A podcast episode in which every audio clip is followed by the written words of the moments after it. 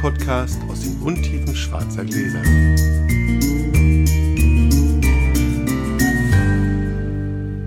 Hallo Sascha. Hallo Felix. Erstmal Wasser. Ich bin mit dem Fahrrad zu dir gefahren. Cheers. Wir haben, liebe Hörer, beschlossen, dass wir ein bisschen die Schlagzeilen im Moment erhöhen, weil die Sommerpause, wir hören ja auf unsere Hörer, wir haben viel Kritik bekommen, dass die Sommerpause sehr lang war. Gut, also machen wir jetzt. Verwöhnen wir euch mit mehr. Genau, wenn wir es schaffen, machen wir in den nächsten Wochen ab und zu mal jede Woche eine Folge. Und müssen natürlich direkt wieder starten mit unserer Aktion. Wir suchen eine. War schon wieder echt was los. Ja, war natürlich nach den vier Tagen noch Na nicht gut, so viel. ja, ja, aber immerhin, schon ich glaube, wir sind bei vier Münchnern und geben gerade noch der vierte Stuttgarter. Die Münchner haben auch schon irgendwie äh, ihren Weg gefunden, wie sie sich miteinander äh, verabreden, ohne dass ich immer alles Mögliche weiterleiten muss. Bei den Stuttgartern machen wir das morgen irgendwie. Also für alle, die nicht wissen, das haben wir beim letzten Mal nicht gesagt, worum es eigentlich geht, wenn ihr eine äh, Gruppe sucht, das haben wir alles gesagt, aber es gibt natürlich immer auf dem Blog www.schnutentunker.de eine Folgen-Webseite. Diese Folgen-Webseite könnt ihr aufrufen, wenn ihr in eurem Podcast-Player sagt zur Folgen-Webseite, es sei denn, ihr hört uns über Spotify. Ja, dann geht das, ihr einfach an nicht. www.schnutenpunkt Dann- in, in, genau. den- in den Browser ein. Das geht auch. Genau, und dann sucht ihr da nach der entsprechenden Folge, wenn ihr. Die meisten können noch schreiben, glaube ich. Die meisten wissen das, glaube ich, auch. Aber es ist krass, wie sehr wir zu Spotify abgerückt sind. Ja, es ist, Spotify ist so was, was Podcast angeht, das ist schon eine Nummer, wa? das Ja, kann man ja. gar nicht anders sagen. Das ist Also. Für, auch das haben wir noch nie, ewig nicht mehr gesagt. Also ihr könnt uns natürlich überall hören, auch auf Hm. YouTube, auf äh, Alexa und mit einem Zuppi-Luppi. Und wir freuen uns auch über Bewertungen. Wir haben seit über einem Jahr nicht darum gebeten, dass man uns mal Das stimmt, das haben wir wieder bewertet. Zeit. Ja, vielleicht hat ja jemand Lust, uns bei iTunes zu bewerten. Gut zu bewerten natürlich. also wenn es euch gefällt, sagt es allen. Wenn es euch nicht gefällt, sagt es uns. Das ist schön. So, sollen wir loslegen? Ja, wäre mal lustig. Eine Eins. Ah, Pasch. hat das Angebot nicht angenommen. Zwei? Ja, aber jetzt bist aber sehr. noch ein paar. Vielleicht solltest du mal zwei. richtig würfeln hier. Eine Eins, Eins, jetzt, aber. jetzt wird's aber, jetzt wird's. Ja, Sechs. Sechs. Da mache ich mal, gehe ich als erstes mal neben anderen, in den anderen Raum, Jawohl. damit wir das nämlich nicht vergessen. Letztes Mal was vergessen, mussten wir beide hinterher in den Raum und so tun, als würden wir es vorher sagen. So. Also, wir trinken heute was Weißes. Ist vielleicht gerade jetzt noch ein bisschen kalt, aber das wird ein Glas warm. Und zwar trinken wir aus Gründen, habe ich letztes Mal schon gesagt, ähm, aus neuen Gründen natürlich, heute den Kumu River Mates Vineyard, ein Chardonnay aus dem Jahr 2020 aus Neuseeland. Viel Spaß!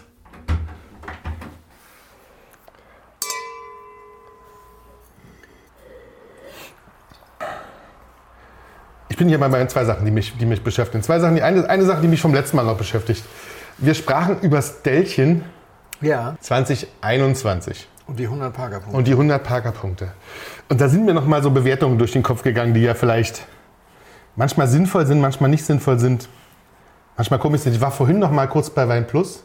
Da war ich auch kurz überrascht, nur ganz, nur ganz allgemein, weil das habe ich mal tatsächlich auch mal durchsortiert, so ein bisschen nach, nach Bewertungen. Und tatsächlich war da ich erstaunt. Ähm, wenn ich mich nicht total vertan habe, sind jetzt, also bei den letzten Bewertungen sind die, mit die einzigsten trockenen 100-Punkte-Sachen sind von Keller mit. Immer Keller. Markus Hofschuster ist ein riesiger Keller-Fan. Und ähm, da, war, da war ich auch überrascht, weil das ist dann, also ich finde ja mal, also wie gesagt, der, beim 19, da waren wir, beim 19, da waren wir uns ja zusammen ziemlich einig. Sehr guter G-Max, wa? Ja. Äh, Hatte auch 100. Also er verkostet die Sachen drei, vier Tage lang. Aber sie sind natürlich in der zweiten Hälfte nicht mehr blind. Darüber haben wir übrigens, habe ich ein Video gemacht mit ihm. Genau. Da haben wir länger darüber diskutiert, wie sinnvoll oder unsinnig das ist. Aber er hat ja natürlich auch eine gewisse Erfahrung, Das die Sachen auch. reifen. Das Ja, kommt auch ja. wieder dazu. Also Es ist nicht ab, es ist ja sozusagen auch die, Ja. die Expertise will ich ja niemand absprechen. Und natürlich, glaube ich, ja wissen wir alle, macht ein persönlicher Geschmack natürlich immer noch mal dann eine bestimmte Punktzahl aus. Nachher, gerade wenn du es weißt. man kann es nicht, Nicht, ausprobieren. man kann es nicht komplett ausblenden. Ne? Also wenn ich, wenn ich einen weißen Monitor, eine weiße Monitorkapsel sehe, macht es in meinem Kopf erstmal gleich immer njam, njam, njam, njam, lecker. Ja. Da, kann ich, da kann ich überhaupt nicht so richtig drum rum. Schmeckt mir auch gleich nochmal einen Tick besser. Ja? Und bei anderen Sachen auch. Genauso ist es aber wie, wie diese, diese Weinlisten ähm, für die besten Weine des Jahres.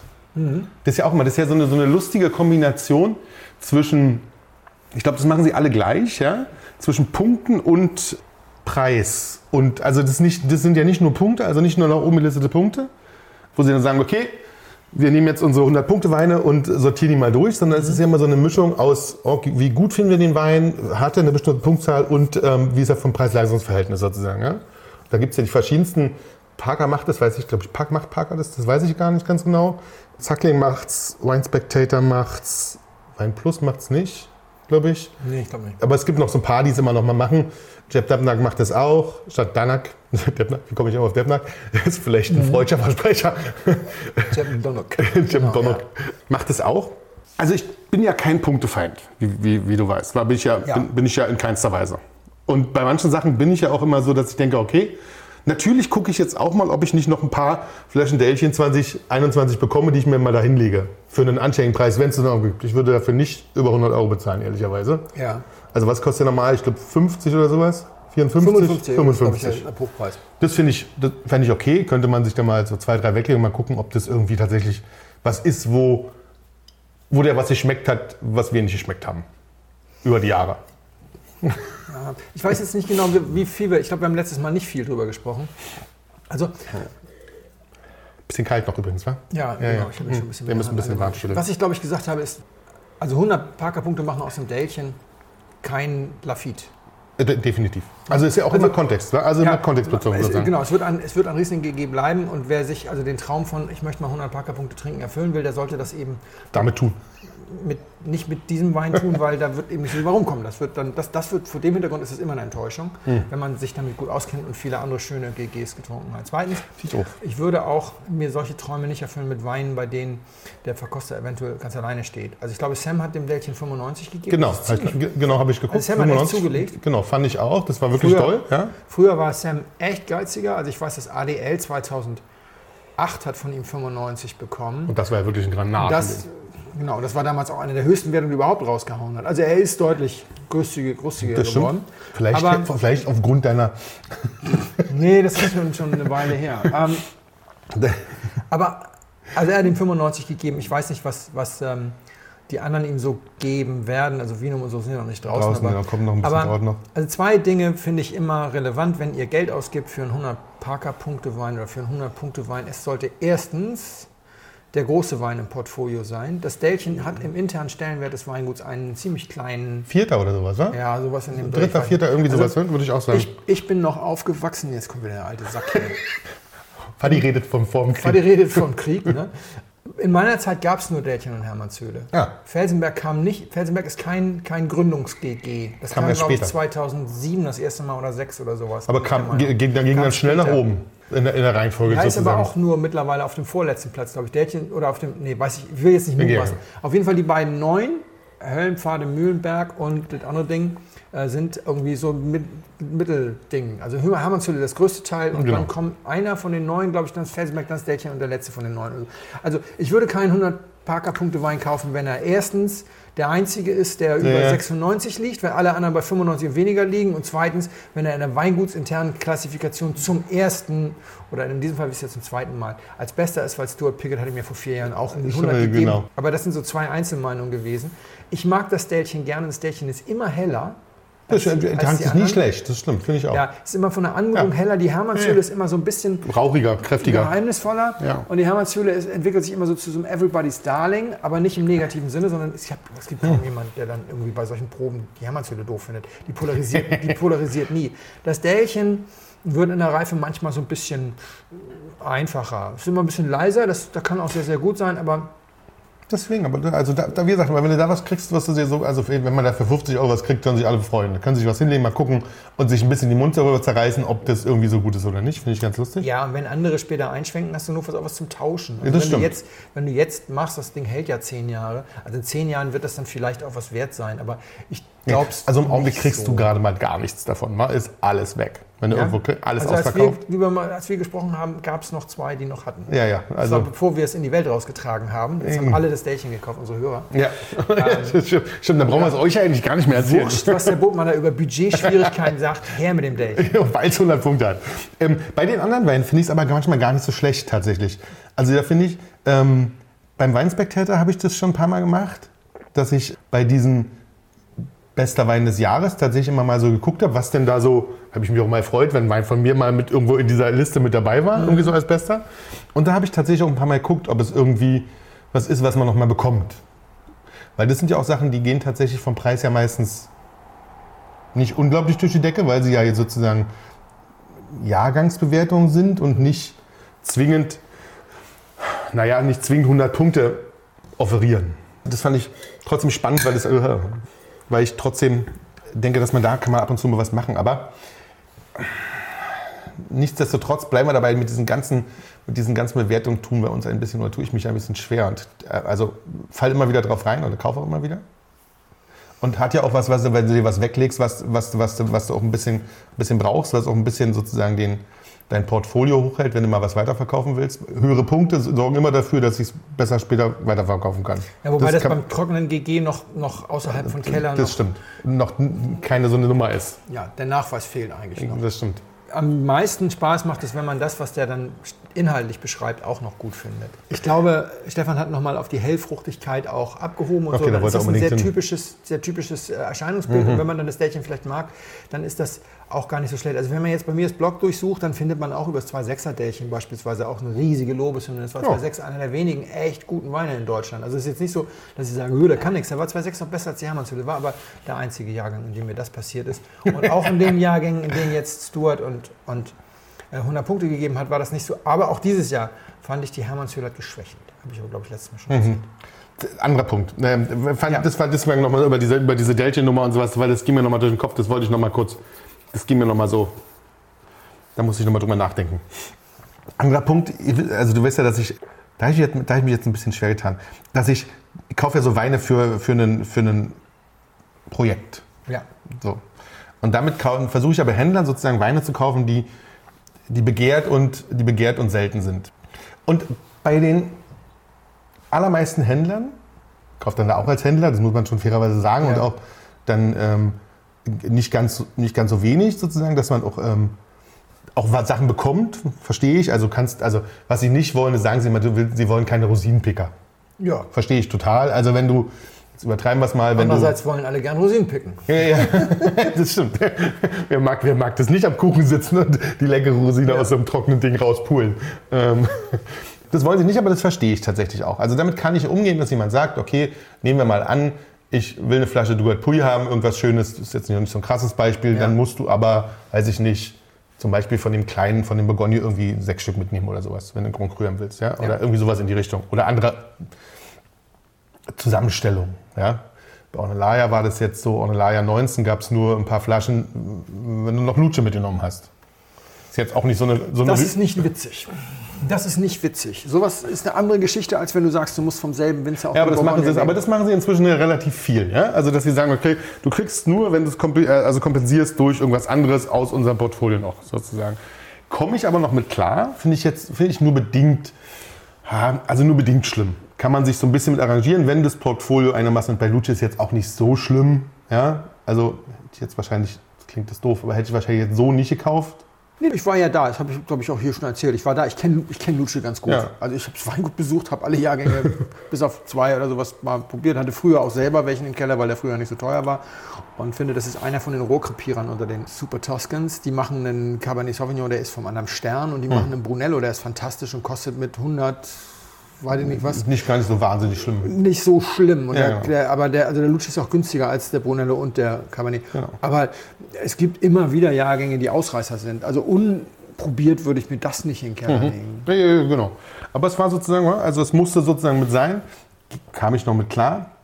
Jetzt hatte ich ja tatsächlich einen anderen Händler, mit dem ich auch gerne was zusammen machen will. Da hat sich was anderes ergeben, was ich ganz spannend fand. Der hatte dann, der kannte dann das Konzept sozusagen, wo das hinging. Man musste ja erklären, wo du hin willst und sowas. Und der machte dann, der machte dann quasi einen, naja, sagen wir mal liebevoll, kriegt, man kriegt das schon, man, kriegt- man machte in, im Großen und Ganzen macht er aus seinem kompletten Portfolio einen Rückzieher sozusagen und sagte, okay, aus meinem Portfolio gibt es bestimmte Sachen, die kannst du haben, auch zum Händlerpreis, klar. Ist jetzt auch nicht so eine großen Margen sind da nicht, ja, das ist jetzt also ähm, nicht, nicht, nicht exorbitant. Die kriegst du und andere Sachen kriegst du nicht. Kannst du haben, aber musst du zum Endverbraucherpreis kaufen. Ja. Fand ich, also ich verstehe, dass, ich verstehe sozusagen, dass, dass es ganz viele Weine in der Zwischenzeit gibt, die sehr begehrt sind. Wo natürlich auch ein Händler natürlich wahrscheinlich seine Scheibe vom Brot mit abschneiden möchte. Ja.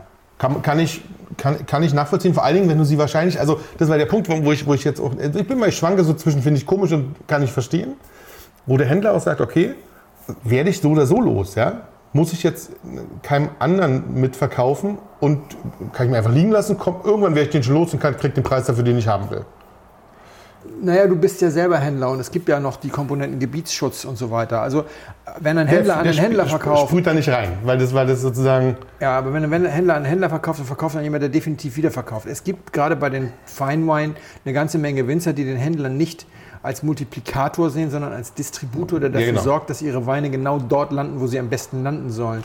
Die sind immer erstmal misstrauisch, wenn du dich Ja, als ja, ja. Händler und dann sagen sie bei bestimmten Sachen, sorry, da kannst du eine Flasche kaufen und die kaufst du zum Endverbraucherpreis wie alle anderen auch. Du kannst schon froh sein, dass du an der Warteliste vorbeikaufen darfst. Ja, das sage ich ja. Also, Das finde ich, verständlich. ver- ver- Finde ich auch verständlich. gerade. Also, jetzt weiß ich nicht, was hast du? Gutes Beispiel wäre dafür, was wäre ein gutes Beispiel für sowas?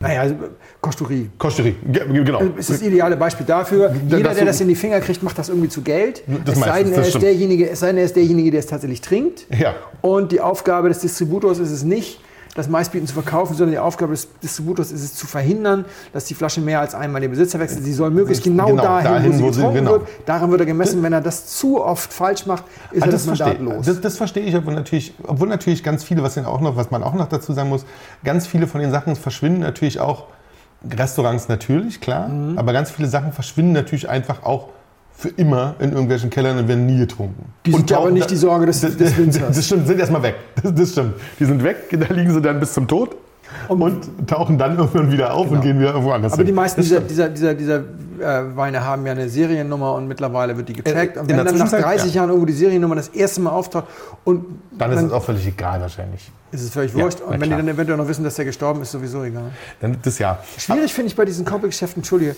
das, war, war die Frage, die ich vorhin schon hatte, wenn die Preise okay sind. Ich habe immer so häufig dann die Situation, dass die dass es so plumpe Beschissversuche sind. Also als ich zum Beispiel den weißen Reserva kaufen wollte, den wir im, in der Insta-Session gemacht Ja, ja. haben von Vinja Tondonia Blanco, da hatte ich dann einen Händler, der hatte den im freien Verkauf für sogar nur 109 Euro, aber im Bundle-Geschäft musstest du sechs Flaschen Tinto nehmen und die waren hoffnungslos überteuert. Die waren 15 Euro teurer als der, als der Übrigens. Das heißt, da hat er sich einfach nochmal 90 Euro draufgeschwallert und hat eigentlich die Flasche für 200 verkauft. Wenn Vinja Tondonia das wüsste, würden sie ihm das Mandat entziehen. Aber es gibt ja, da gibt es ja, das ist ja lustig, es gibt ja zum Beispiel einen großen Händler, der macht das ja sehr offensiv. Also nicht nur, der macht das auch für Endkunden sehr offensiv. Wer? Kirchhoff. Ah ja, ich habe noch nie mal Kirchhoff gekauft. Ähm, macht das ja, der macht das ja sehr offensiv. Es kann, der hat ganz viel sozusagen, ähm, ja so oder so, hat er, also er hat dann so Winzerlimitierungen, andere Limitierungen und sowas. Mhm. Und du musst ganz viele Sachen zum Beispiel durch Zukauf abfedern. Ja. Ja. Also du hast dann einen Wein, wie du gerade sagtest, 1 zu 6. Also einen Aber- Wein kriegst du, musst den aber mit irgendwas anderem, was nicht sozusagen... Aber die sechs gibt es zum Winzerpreis, zum, zum Abhofpreis oder zum klassischen Preis. Du fühlst dich nicht hinterher betuppt, das geht, ja, das stimmt. Das ist schon okay. weil ja. den, den, den roten. Das muss man sagen, Kilo ist sehr günstig insgesamt, was seine Weine angeht, ja, sozusagen. Das weil haut den, hin. den, den roten Reserva kriegst du an jeder Ecke. Und wenn Ja, du ja. merkst, okay, ich zahle jetzt hier tatsächlich. Nochmal drauf. Und er hebelt eigentlich, erstens betuppt er mich und zweitens hebelt er das von Tondonia nicht offiziell ausgesprochene Stichwort Kartellrecht, EU-Recht, aber nicht offiziell ja. ausgesprochene Gebot, er möge ihm bitte zum Weingutspreis anbieten. Hebt, hebelt er aus. Hebelt er aus. Klar. Aber Das finde ich dann immer unangenehm. Das ist unangenehm, das stimmt. Aber davon gibt es eine ganze Menge. Aber, ähm, aber das ist das, was, wo, wo man ja immer noch so. Also ich finde diese, was ich, darum, was ich damit meinte mit der ganzen, dass es diese ganzen wilden Sachen gibt, über die man sich erstmal klar werden muss, wie du überhaupt an Weine rankommst. Ja? Und äh, ob du dann sagst, du machst es oder du machst es nicht. Bei manchen Sachen verstehe ich es ja auch zum Beispiel, die gibt es gar nicht mehr so als EK. Ja? Also nehmen wir Burgund, kannst Ja. du froh sein, wenn du überhaupt was bekommst. Brauchst du überhaupt nicht nach EK fragen. Nein, Burgund ist außer Rand und Band. Das, das macht halt der noch mit, der das unbedingt will. Genau. Ich merke, dass ich äh, glücklicherweise, wir machen irgendwann mal eine Folge, warum ich eigentlich nicht mehr so wahnsinnig gerne Pinot trinke. Und äh, ich bin, es kommt genau in der richtigen Zeit. Also ich, ich verpasse da gar nichts. Naja, das wäre ich jetzt anderer Meinung, aber, aber ich weiß, was du meinst. Ja, ja. Nee, also ja, ich krieg's ja immer noch. Das Ja, ist das ja, stimmt. das, Ja, ja. ne, Ich krieg's ja immer noch eingeschenkt, aber ich verpasse da gar nichts in dem Sinne, dass ich sage, äh, ich, ich habe sowieso mehr Pinot im Glas, als ich im Moment vertragen würde. Und, und wenn, also ich muss das jetzt nicht auch noch privat kaufen. Na, vor allen Dingen sind es ja auch dann teilweise wirklich, also wie gesagt, da sind es dann auch die Preise war. Das ist dann, da kannst du wirklich froh sein. Gutes Beispiel war tatsächlich, wurde außer Rand und Band, ich will ein bisschen hinterher, ähm, ich kriege ja immer so eine kleine, so eine Mini-Zuteilung von ähm, Benoit Ante. Und der hat mit seinem Polini Montrachet Premier Cru noch irgendwas, Claude noch irgendwie, also ähm, hat der 100 Euro draufgepackt. Also das genau 100% draufgepackt innerhalb eines Jahres. Also klar, hat der Händler sozusagen, aber der Händler hat auch nur das draufgepackt, was er sozusagen vorgesetzt gekriegt Trotzdem hat. könntest du ihn am nächsten Tag auch nochmal mit 200 Euro Gewinn weiterverkaufen. Also insofern, Ja, aber ich meine, aber trotzdem ist ja natürlich trotzdem krass. Also auch die sehen es natürlich, wo sie in der Zwischenzeit ihr Geld machen können. Aber ich glaube, das haben sie natürlich wahrscheinlich auch wir- wirklich aus dem Bordeaux gelernt. ja, die sagen einfach, warum sollen denn alle anderen mit unserem Wein Geld verdienen? wenn wir selber können. Ja. Würden. Ja, das stimmt. Also, wie gesagt, ich verstehe das in manchen machen, weil es ist schon unglaublich schwierig, wie du dich, wie, wie du sozusagen an gute Weine rankommst manchmal. Schwierig. Also, sagen wir. Nee, du willst aber auch ein neues Venture etablieren. Das Ja. ist jetzt erstmal noch mal nicht da und dann ist es auch noch nicht am Markt aktiv. Genau. Und du kaufst einfach nur ein. Du könntest diese Weine auch mit, du könntest irgendwas mit den Weinen machen. könnte, erstmal müssen, müssen wir alle vertrauen. Genau. Und Genau. dann sollen sie, dir, sollen sie dir einen Wiederverkäuferrabatt geben, obwohl du keine Storefront hast. Und kein. Ne, Genau. also Ja, ich finde, das verstehe. Ja, genau. Das Äh, könnte auch genauso gut sein, dass du irgendwie in, in einem Jahr sagst, Edge Badge, jetzt ist meine Sammlung komplett, danke für den Rabatt. Ja, lieb war's. War lieb. Ich habe ein Gewerbe angemeldet, immerhin hat 15 Euro gekostet. Also das ist, Verstehe ich es. ist tatsächlich, darf man mal nicht zu viel erwarten. Nein, die meisten sind ja auch wirklich total lieb. Ich, die sind ja auch, auch der Händler, mit dem ich das jetzt, das war bloß, der ist auch total lieb. Mit dem mache ich auch auf jeden Fall was, ja. Ja. Aber das ist, es ist lustig, wie unterschiedlich sozusagen die, die Befindlichkeiten da sind. Und der, lustig war, dass er tatsächlich sozusagen so, ach, Bräune. ja. Ist, mir, ist mir so ein bisschen egal, wird die Sachen auch so los. Obwohl ich das bei manchmal, ganz letzter Punkt, obwohl ich das tatsächlich manchmal dann, manchmal glaube ich, dass sie es dann, also jetzt nicht, aber dass, dass, sie, dass die Händler sagen, immer sagen, sie werden alles los. Weil letztens wieder eine Liste kriegt von Sachen, wo ich denke, ah, aha, erstaunlich, ich denke, ist immer alles weg.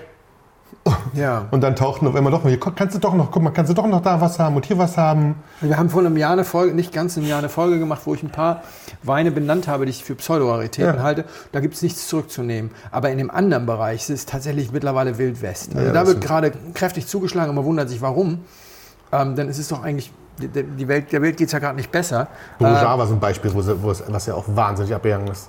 Ja, und ich hatte halt gesagt, dass, dass gerade so, so einige von diesen von Parkers Gnaden, also Pingus und, und äh, Lermita und, und so, da kannst du wirklich, hast du eine enorme Jahrgangstiefe Ja. im Sekundärmarkt und kriegst die Sachen teilweise zum damaligen Abrufpreis, was dann eben mal 460 Euro sind und der Wein kostet heute 1100 oder aber auch sowas wie Der neue Jahrgang, vor allem kosten die neuen Jahrgänge schon so viel, die oder, kosten die alten. wie- wie- oder Pharaona Genau. oder sowas, ja, wo Ja, du ja. dann sagst, okay, kauf doch einfach den Wein in Reif und dann kostet die Hälfte von dem neuen. Also da gibt es, glaube ich, wirklich eine ganze, eine ganze. Menge. Aber bei, den, aber bei etlichen anderen, also ist, ist im Moment Wild West.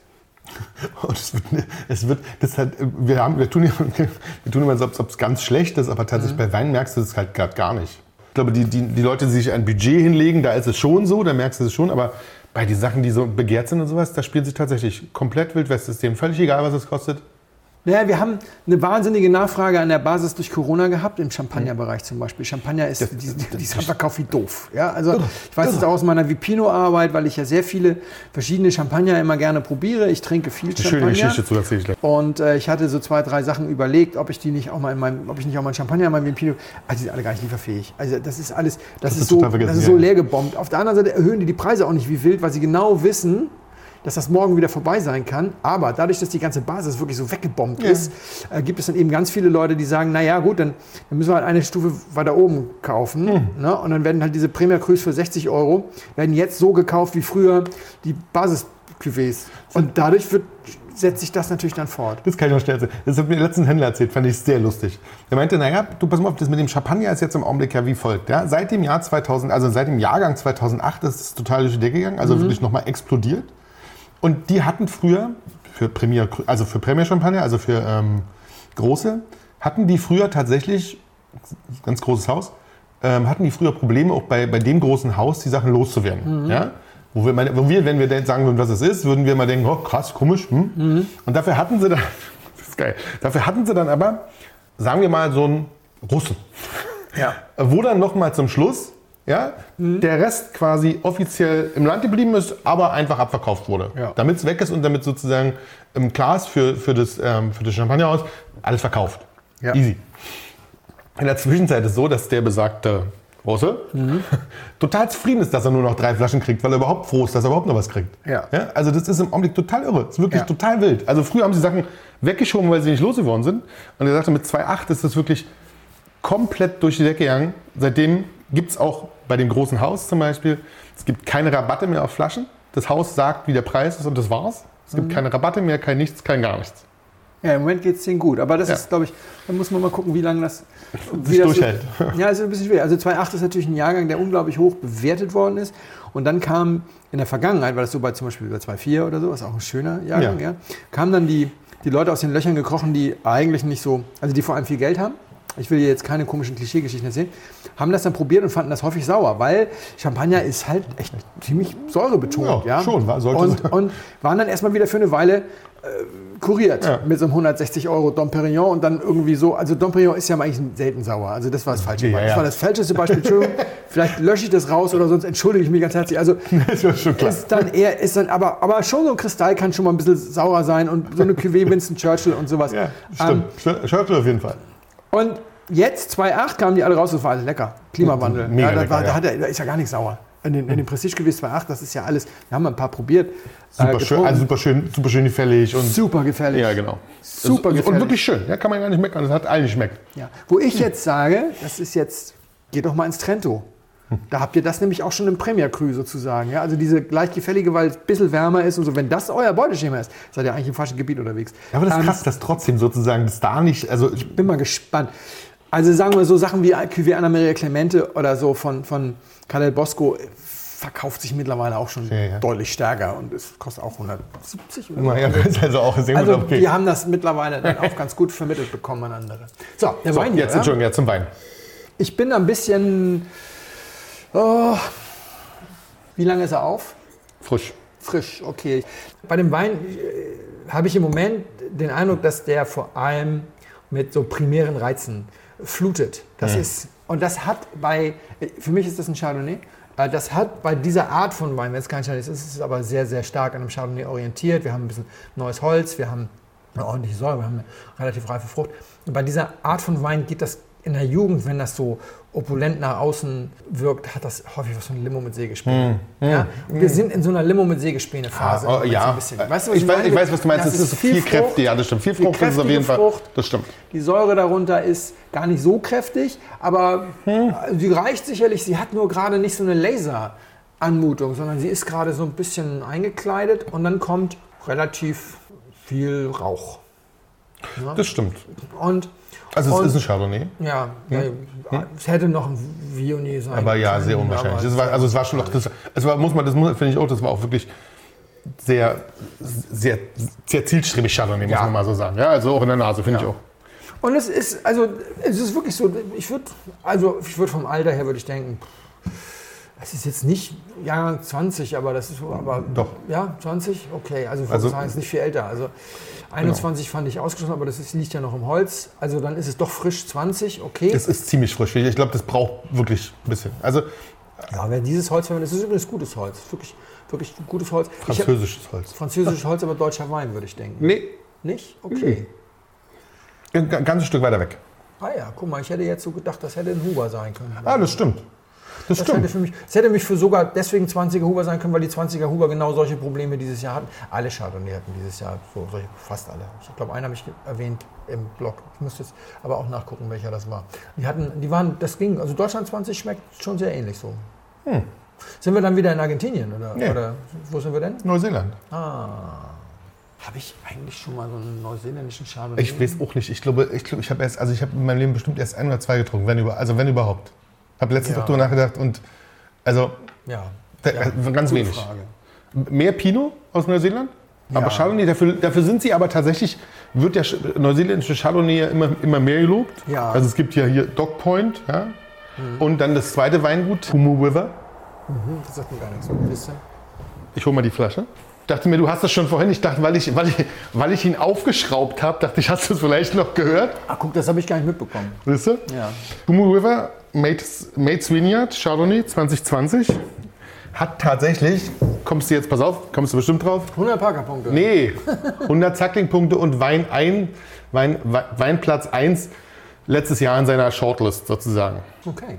Also ich habe keinerlei Veranlassung darüber äh, negativ zu urteilen, weil ich finde, das ist, glaube ich, einfach viel zu jung. Das glaube ich auch. Ganz viel Hm. Luft.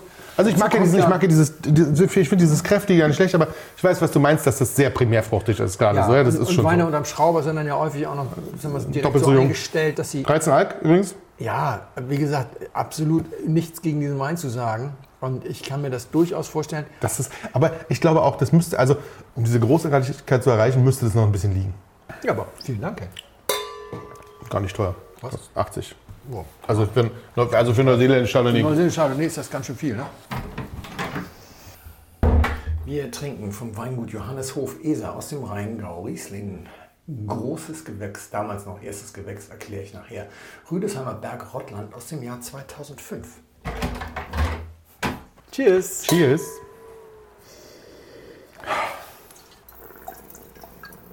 Riecht erstmal nach Riesling. Ich habe mir einen Cowboy-Schluck eingeschenkt. Hm, ich hab's gemerkt. Das, das Glas schwankt sich schwer. Wollte so Korkbrösel haben. Sorry, ich musste mit der Feder ran, der war gebrochen. Ehrlich? Ja, leider war er gebrochen. Aber es ging dann noch einigermaßen. So, letztes Mal war ich fahrig. Ich habe lange geschnitten, ich habe viel gestammelt und ich habe mich auch um drei, vier, fünf Minuten gekürzt. Heute bin ich vorbereitet. Als Reaktion habe ich mich vorbereitet. Als Reaktion habe ich mich vorbereitet, das ist schön. Ich war in Wiesbaden ja auch bei der 20 Jahre GG-Feier und ich war in Wiesbaden auch, um ein Video zu produzieren, das nicht ganz fertig geworden ist, weil ein, zwei Leute mich ja, haben sitzen lassen. Die waren dann abgereist. Also ich war eigentlich, Echt? eigentlich wollten wir noch was, aber dann waren die weg. Das kann passieren. Jetzt mache ich das bei der Versteigerung dann zu Ende. Und ich wollte mein ganzes, äh, das ganze Thema GG auch nochmal neu aufbereiten, für mich auch nochmal. Und ich habe mich, ich habe mich wirklich abgedatet zum Thema GG, mit vielen Leuten gesprochen. Und ich habe sehr wenig zurückzunehmen. Eine Sache habe ich mal geschrieben, da muss ich mich selber korrigieren. Okay. Bei allem anderen ist es einfach so, dass es viele Aussagen von mir gibt, die damals richtig waren und heute nicht mehr richtig sind. Und das Internet vergisst immer nicht. Deswegen dachte ich so. Ich hätte da eine lange Geschichte schreiben können. Vielleicht mache ich es sogar nochmal, weiß ich nicht. Müssen wir mal gucken. Ich mache es jetzt mal im Podcast. Ja. Und dann erschien eine Geschichte, 20 Jahre große Gewächse im VDP, aus einer erfolgreichen Vergangenheit ein- eine unsichere Zukunft, Fragezeichen, auf dem Blog Wege zum Wein. Und ich hatte auch da kurz überlegt, ob ich einen Kommentar schreibe und dann dachte ich, oh, der wird auch so lang und so. Und Ja, komm, ich mache das jetzt mal hier. Andreas heißt der Autor. Ich weiß nicht, ob Andreas dieses Podcast hört, keine Ahnung. Ich weiß, dass Andreas meinen Blog liest und ich glaube auch auf Insta folgt. Also auf jeden Fall aber schon mal Dann hört er auch den Podcast. Weiß ich nicht. Hi Andreas. Auf jeden Fall habe ich in seinem Artikel Gedanken gefunden, die ich auch schon mal bei mir gefunden habe. Das ist kein Plagiatsvorwurf, sondern Sachen Ja, ja, aufgegriffen klar. und so. Ich schreibe ja auch, um andere Leute Meinung zu beeinflussen. Und ich muss ihn ein bisschen zitieren, aber wie gesagt, Wege zum Wein heißt das Blog. Ihr könnt auch den ganzen Artikel lesen, denn ich kürze ihn gnadenlos an. Ich habe komplette Sachen Ja, rausgenommen, ja, sonst wird das jetzt zu lang. Er hat erstmal die Entstehungsgeschichte des GGs sehr gut zusammengefasst. Da habe ich inhaltlich überhaupt keine Probleme mit. Ich habe, das muss ich einmal so sagen, ein Problem mit, auch mit dem VDP übrigens, äh, mit, mit allen, weil ich äh, mich ein bisschen mit Statistik auskenne.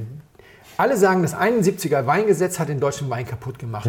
Die Datenlage gibt es, verdammte Axt, nicht her.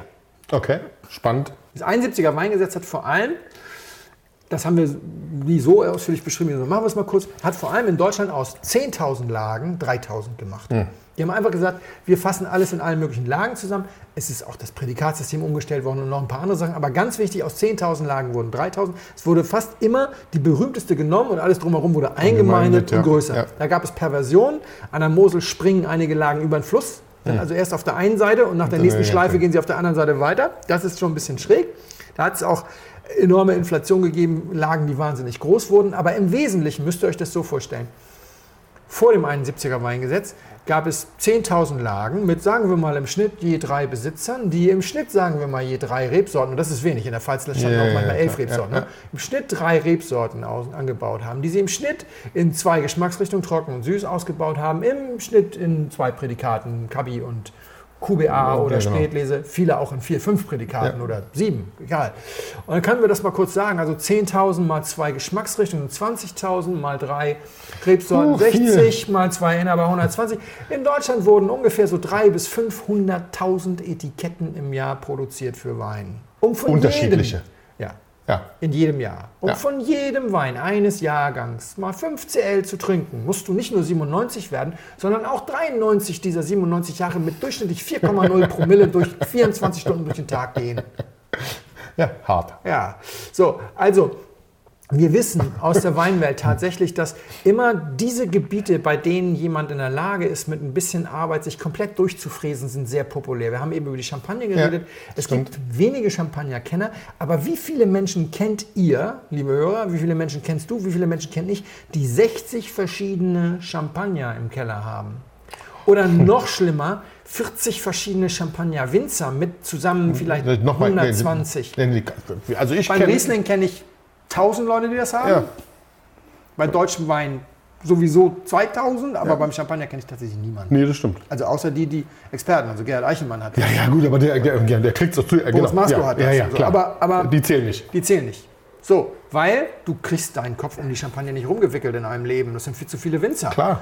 Aber im Burgund geht das. Im Burgund gibt es auch eine ganze Menge Leute, die solche Keller pflegen. Jetzt ja bald nicht mehr, das kann sich kein Mensch mehr leisten, aber jetzt machen sie es aus anderen Gründen, sagen wir mal so. Ja. Bordeaux ähnlich. Ja, wenn ich mich in einem Leben da durchfräsen kann, dann fangen schon mal ein paar Leute an und fräsen sich da durch. Deutschland war da immer raus. Deswegen hat in meinen Augen das Weingesetz erstmal was Gutes getan. Zusammengefasst. Zusammengefasst. Okay, war verstehe ich, nicht ja. so gut. Ja, Aber ja, ja, gut, aber Daniel Deckers hat in einem Video, das der VDP zu 20 Jahre GG produziert hat, was Schönes gesagt. Denn mit dem 71er Weingesetz wurde der VDP verboten sozusagen. Also die waren ja der Verband der Naturweinversteigerer. Naturwein war als Begriff nicht mehr zugelassen. Die mussten sich umbenennen in VDP, Verband der Prädikatsweingüter. Und Daniel Deckers hat äh, wortwörtlich gesagt in einem Video des VDP, und sie haben es nicht rausgeschnitten, Respekt.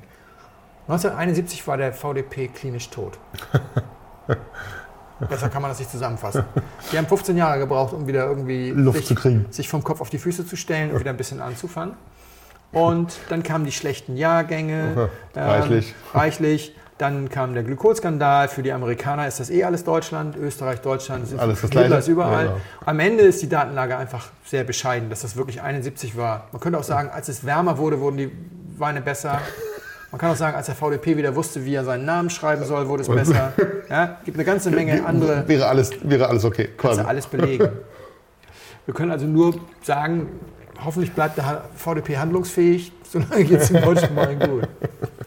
Aber ansonsten fand ich Andreas Zusammenfassung der Entstehungsgeschichte absolut richtig und das war auch keine Kritik an dem Artikel, das war eine Kritik, die ich ganz generell habe, weil auch der VDP in seinem Video die ganze Zeit vom 71er Weingesetz Ja, redet. ja. Ich auch da gesagt habe, liebe Leute, vielleicht macht ihr es euch ein bisschen leicht. Vielleicht war es auch einfach, weil ihr auf einmal als treibende Kraft des deutschen Weins ausgefallen seid. Komplett. Du bist Dann Eigenkritik, da musst du ja wieder. Hm, hm. Nee, das, Ja, die, die sind ja. mittlerweile zu Selbstkritik fähig. Die Zukunft des großen Gewächs ist nicht unbedingt rosig, ist dann der zweite Teil seines Artikels. Und da müssen wir mal ganz kurz rein. Er sagt, das GG ist international anerkannt und dann kommt ein Teil. Also alles perfekt im Weinland Deutschland. Ich, also er, nicht ich, beantworte die Frage aktuell klar mit Nein. Das große Gewächs als Marke und Garant für den besten deutschen Wein könnte seine, seinen Zenit bereits überschritten haben. Hierfür mache ich verschiedene Ursachen und Entwicklungen verantwortlich, die in den nächsten Jahren dem großen Gewächs das Leben schwer machen werden. Ein Teil davon können vom Verband beeinflusst werden, ein Teil davon eher weniger. Also ganz generell einmal vorweg, ich bin vollkommen anderer Meinung. Ich bin wirklich vollkommen anderer Meinung. Ich bin der Meinung, der VDP, an dem ich viel rumkritisiert habe, immer wieder, hat in den letzten fünf, sechs Jahren vor allem eines gemacht, Hausaufgaben. Die haben sich verbessert. Sie haben einen ganz starken Fokus auf die Durchsetzung des Lagenverbrauchs gelegt. Also es gibt nur einen trockenen Wein aus der großen Lage und das ist das große Gewächs. Es gibt keine Zweitweine und so weiter. Auch wenn jetzt der Halgans von Emre Schönleber als Ortswein damit flirtet, dass er komplett aus dem Hallenberg kommt, weiß jeder, dass das nicht die Trauben sind, die nicht gut genug waren fürs große Gewächs, sondern separate Ja, Parzellen. ja, so okay. weiter. Das stimmt, das sind dann separate. Ja, okay. Und auch Ja. dieser Heilgans ist ja vielen ein Dorn im Auge. Rate mal, wer in meinem Video den Lagenverbrauch erklären muss. Ähm, weil eigentlich macht das keiner mehr. Das machen echt nur die Schönlebers. Ja. Dies- Dieses kleine Wortspiel, das andeuten soll. Frühlingsplätzchen, Frühtau, Heilenberg, Heilgans. Schön. Davon weg halten sich eigentlich alle dran. Sie haben den Lagenverbrauch durchgesetzt. Sie haben ihre Lagen spezifiziert auch, schärfer gemacht, trennschärfer gemacht. Sie haben ihre Kommunikation verbessert. Sie haben die Reihen geschlossen. Ich glaube, sie haben in den letzten Jahren vor allem Hausaufgaben gemacht und nichts Neues gemacht. Sorry, völliger Quatsch. Entschuldigung, nichts Neues gemacht. Sie haben die Vierstufigkeit eingeführt, fast flächendeckend. Und da habe ich mich auch lustig gemacht über den Ortswein aus ersten Lagen in Rheinhessen. Das war jetzt nicht Das so hatten wir schon, genau. Ja. Aber sie haben die Vierstufigkeit eingeführt, um eben auch nochmal eine Schwäche des Systems auszugleichen. Und so. Sie haben wirklich, es waren, alles, Sich was sie neu gemacht haben, ging immer nur um Verbesserung und Hygiene. So, jetzt, das wollte ich einmal kurz vorweg sagen. So, sein erster Kritikpunkt. Erster Kritikpunkt, nicht jedes große Gewächs ist wirklich groß genug. Es gibt VDP-Mitglieder, bei denen die bekannten Kritiker in den allermeisten Jahren keine 90 oder mehr Punkte für das große Gewächs vergeben. Das habe ich wortwörtlich so geschrieben vor zwölf Jahren, 2010. Das war auch 2010 richtig. Ich halte das heute für absurd falsch. Meinst du? Weil, äh, weil die Qualität in der Zwischenzeit so gut ist, dass es. Weil die Qualität so gut ist und weil die Qualitätsprüfung so gut ist. Und ich musste auch da an der Stelle sagen, das finde ich auch ganz schwierig, sowas zu schreiben. Ja. Also der erste Kritikpunkt, nicht jedes große Gewächs, nicht jedes ist wirklich groß genug. Es gibt VDP-Mitglieder, lass uns doch mal Ross und Reiter nennen. Das finde ich, wenn man sowas schreibt, kann man, kann man, kann man sagen, ja. Ja, also es ist kein Geheimnis, dass Prinz Salm ein Weingut ist, das bei seinen GGs leider sehr regelmäßig Dinge bringt, die ich nicht GG-würdig finde. Das ist das Weingut, was mir jetzt Ja. sofort einfällt. Die Familie ist total nett. Total lieb das schon. Bei der 20er GG-Verkostung haben Michael Prinz zu Salm und Armin Diel sich sowas von stilvoll volllaufen lassen. Aber sowas von stilvoll. Echt? Ja? ja, ja. Am Ende hat dann Prinz zu Salm, war dann auf einmal weg und wir dachten, wo ist der denn jetzt hin? Dann kam er wieder mit der Frau von Armin Diel und sagte, Herr Diel, darf ich Ihnen Ihre Frau vorstellen? So auf dem Niveau haben die gescherzt. Ja, so mit anderen, die, waren, die waren einfach grandios. Das sind zwei große Gentlemen. Sehr lustig. Das würde ich gern können. Und auch wissen, wie weit man trinkt, so, also wie lange es noch stilvoll ist Genau. sozusagen. Aber voll waren die. Also, Sehr wunderbar. Ja, geil. Egal, also das ist der Ex-VDP-Präsident, den wird man niemals, die, die haben einen gewissen Welpenschutz und die Weine sind teilweise auch mal ganz gut, aber häufig sind sie nicht so gut. Es gibt auch noch zwei, drei andere Weingüter, aber wir reden über 200 Weingüter und wir reden über zwei oder drei, die ich jetzt benennen kann, wo das Wo das noch lag. Oh ja. ist. Aber ich finde auch, wenn man sowas schreibt, und das ist jetzt an dieser Stelle dann auch mal der, der ehemalige Journalist zu mir, ich bin kein Journalist mehr und ich bin auch kein Weinjournalist, auch wenn ich manchmal für Zeitschriften schreibe. Aber wenn ich sowas bringe, dann kann ich doch mal irgendwie ein bisschen Daten, also Butter ein bei die paar Fische. Daten, Butter bei die Fische. Butter bei die Fische, also, ja. Das zweite ist, also wir haben jetzt erstmal keine Namen und dann bei denen die bekannten Kritiker. Ja, das ist vollkommen richtig. Das, also insofern, ja, das stimmt. Es gibt mindestens 50 VDP-Betriebe, bei denen die bekannten Kritiker nie 90 Punkte zücken, weil wenn wir jetzt nämlich danach gehen, sind die bekannten Kritiker Stuart Piggott und An- Andreas Stefan Reinhardt. Stefan Reinhardt, Entschuldigung. Und beide schreiben für Zeitschriften bzw. Publikationen, die nur Weine verkosten, die eine Distribution in Nordamerika haben. Ja. 50 Prozent der deutschen GGs werden von denen gar nicht bewertet, deswegen kriegen die natürlich auch keine 90 Punkte. Aber das ist ja hoffentlich hier nicht gemeint. Also ich hoffe, es geht um die relevanten Kritiker. Und ich finde, dann kann man schnell mal irgendwie Beispiele bringen. Und ich habe auch Schwierigkeiten damit. Ich habe nämlich, ich muss nämlich sagen, der Gomio ist nicht mehr relevant, weil in den letzten drei Jahren durch die, durch die Veränderung des Konzeptes verkosten die kaum noch GGs. Und ich hätte jetzt alte Dinger rausnehmen können und dann womöglich noch mich Ja, selbst ja, zitieren. Das okay. ist ja furchtbar peinlich. das. Aber Harald Scholl hat mir letztes Jahr dankenswerterweise den damals aktuellen Vinum Weinguide geschickt. Und ich halte das für einen der, der relevantesten Guides. Und natürlich Eichelmann. Eichelmann habe ich nicht, aber Vinum hatte ich. Also habe ich mir gedacht, Andreas kommt, soweit ich weiß, aus Franken. Was macht man? Man nimmt doch einfach mal einen Vinum Weinguide in die Hand und sagt, Franken, dritte Reihe, Was ist da los? was ist da los? Ja. Also dritte Reihe fällt mir ein. Fröhlich, Arnold und Ruck, habe ich gedacht. Dann habe ich festgestellt, Ruck hat kein einziges GG angestellt, weil die noch nicht fertig waren. Okay. Sidestep. Er hatte fünf erste Lagen, die alle 89 Punkte haben. Wir dürfen davon ausgehen, ausgehen, dass, dass die, das erst, GG dass die ja, GGs ja. dann 90 kriegen. Also habe ich ergänzt mit Bickel Stumpf, lieber Matthias, sei mir nicht böse, aber du warst halt beim Durchblättern das einzige VDP, gut, was zwischen den Thema ist wahrscheinlich jetzt zweite, nicht dritte Reihe, aber so, jetzt habe ich acht GGs gefunden. Eines von den Arnoldschen GGs hat 89. Alle anderen haben mindestens 90, die Hälfte 91. So, das war jetzt mal so ein schneller Durchgang um Ja, ja. den Jahrgang 2019. Das Gegenteil von dem, was hier steht. Also nicht alle kriegen auch nur manchmal, alle kriegen ständig. Ausnahmsweise kriegt mal einer nicht. Das ist, glaube ich, tatsächlich im Moment die Sache. Ich bin ja auch, so selbstbewusst muss ich ja sagen, ich bin ja einer der wenigen, die wirklich 300 plus GGs jedes Jahr verkosten. Die meisten Leute verkosten das, worüber sie Ja, berichten. Ja, ja. Und ich kann sagen, natürlich sind da jedes Mal welche dabei, aber es sind immer andere Winzer. Außer Ausnahmen. Prinz Sein, die aber witzigerweise mittlerweile eigentlich fast jedes Jahr ein gutes GG dabei haben. Es ist aus dem aus ihrem Hausberg. Auch da ändern sich die Sachen. Auch da erinnern sich so. Alle hin hinterher. Ja. Also das halte ich für, für mittlerweile, möchte ich sagen, wenn ihr ein Zitat von mir findet aus früheren Zeiten, dass ich das auch genauso sage, ich nehme das zurück. Ich finde heute die Qualitäts, die interne Qualitätskontrolle des VDP ist ein scharfes Schwert. Wieso ist das denn hier?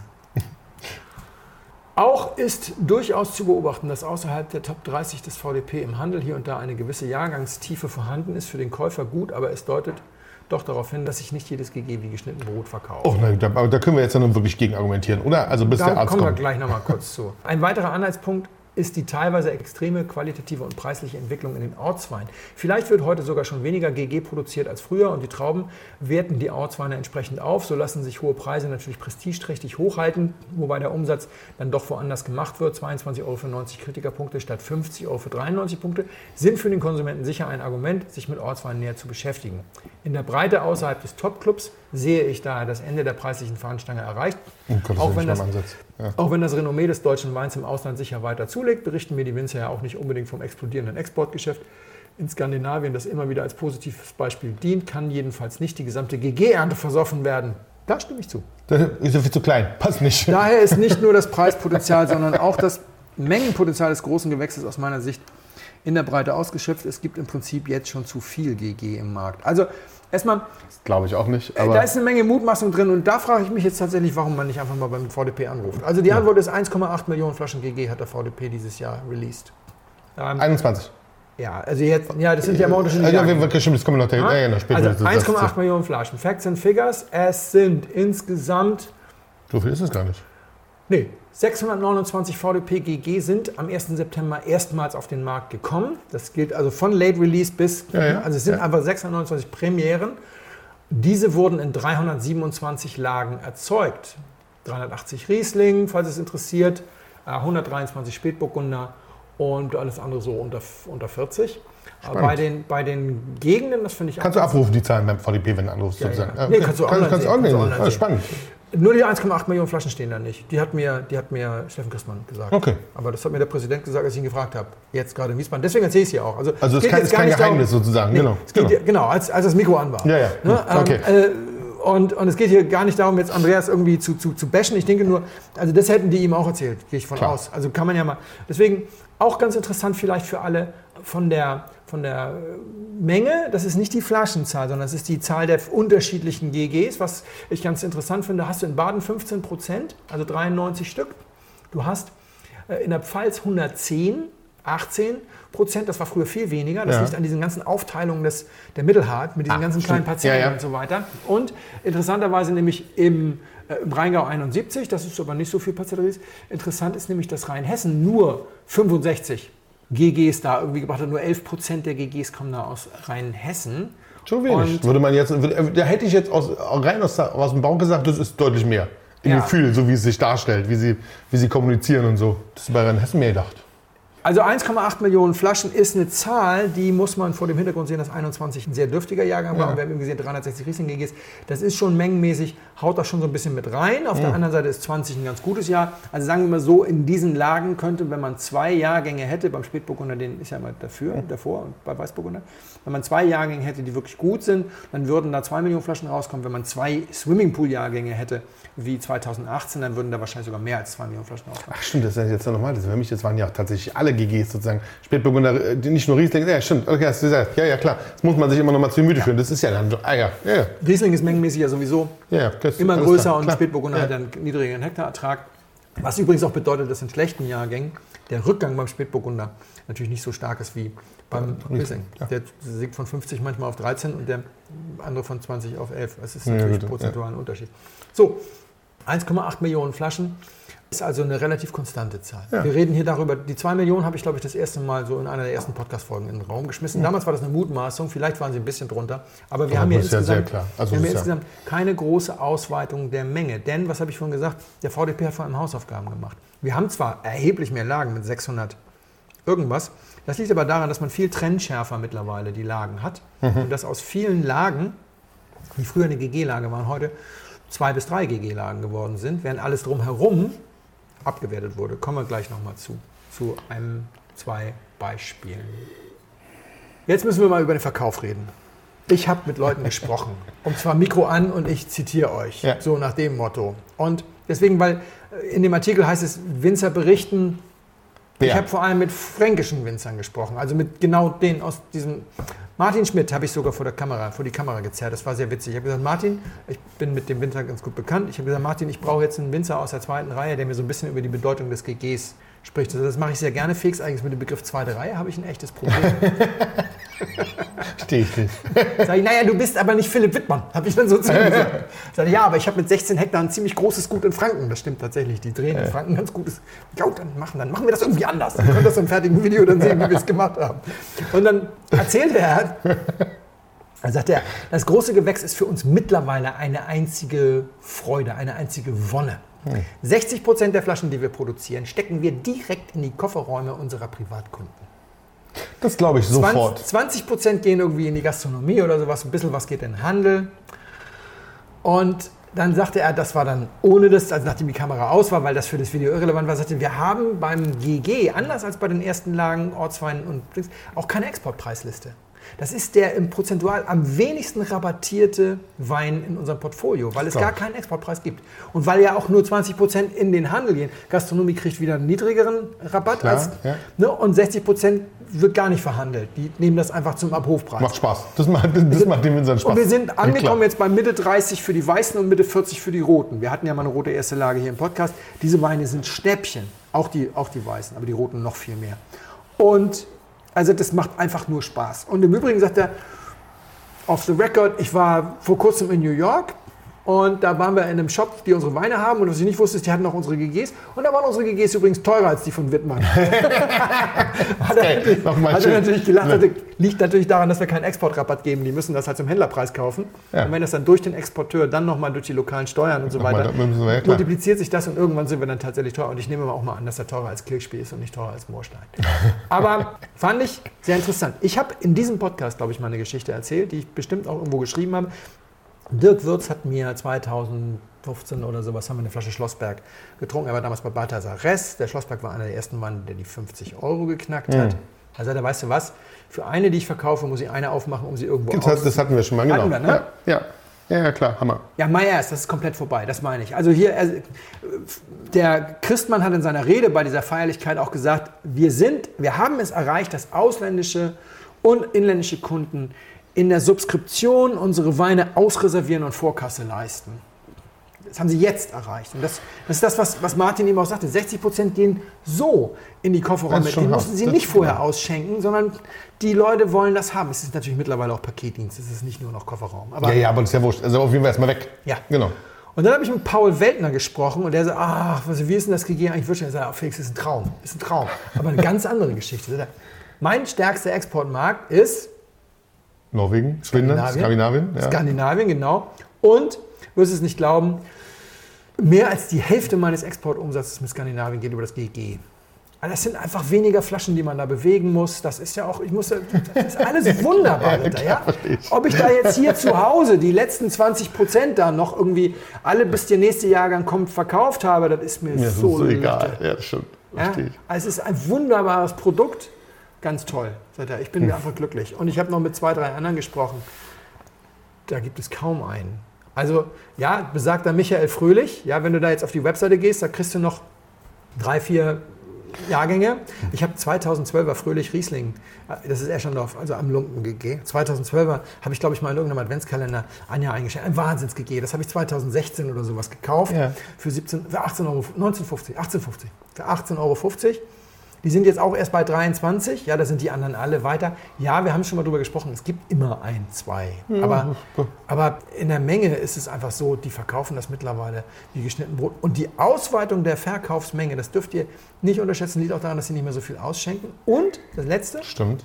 ich habe auch noch gesprochen mit, ähm, das ist aber letztes Jahr gewesen, mit Acham Magin und mit Dom des Schand Werner. Und die Frau, sorry, Namen vergessen, die Inhaberin von Dom des Schand Werner sagte, wir genießen es sehr auf unserer Privatkundenpräsentation, dem Hoffest, immer drei Jahrgänge von unserem GG zeigen zu können. Und die Leute mögen das und die Leute kaufen dann auch mal so. Und wir sind jetzt so weit, dass wir nur noch eine Flasche, hat sie, glaube ich, erzählt, pro Kunden von den alten Sachen. Wir verkaufen mittlerweile ungefähr so viel, ein bisschen mehr Flaschen an GG, als wir produzieren. Das heißt, wir leeren die Lager und wir haben es nicht eilig damit.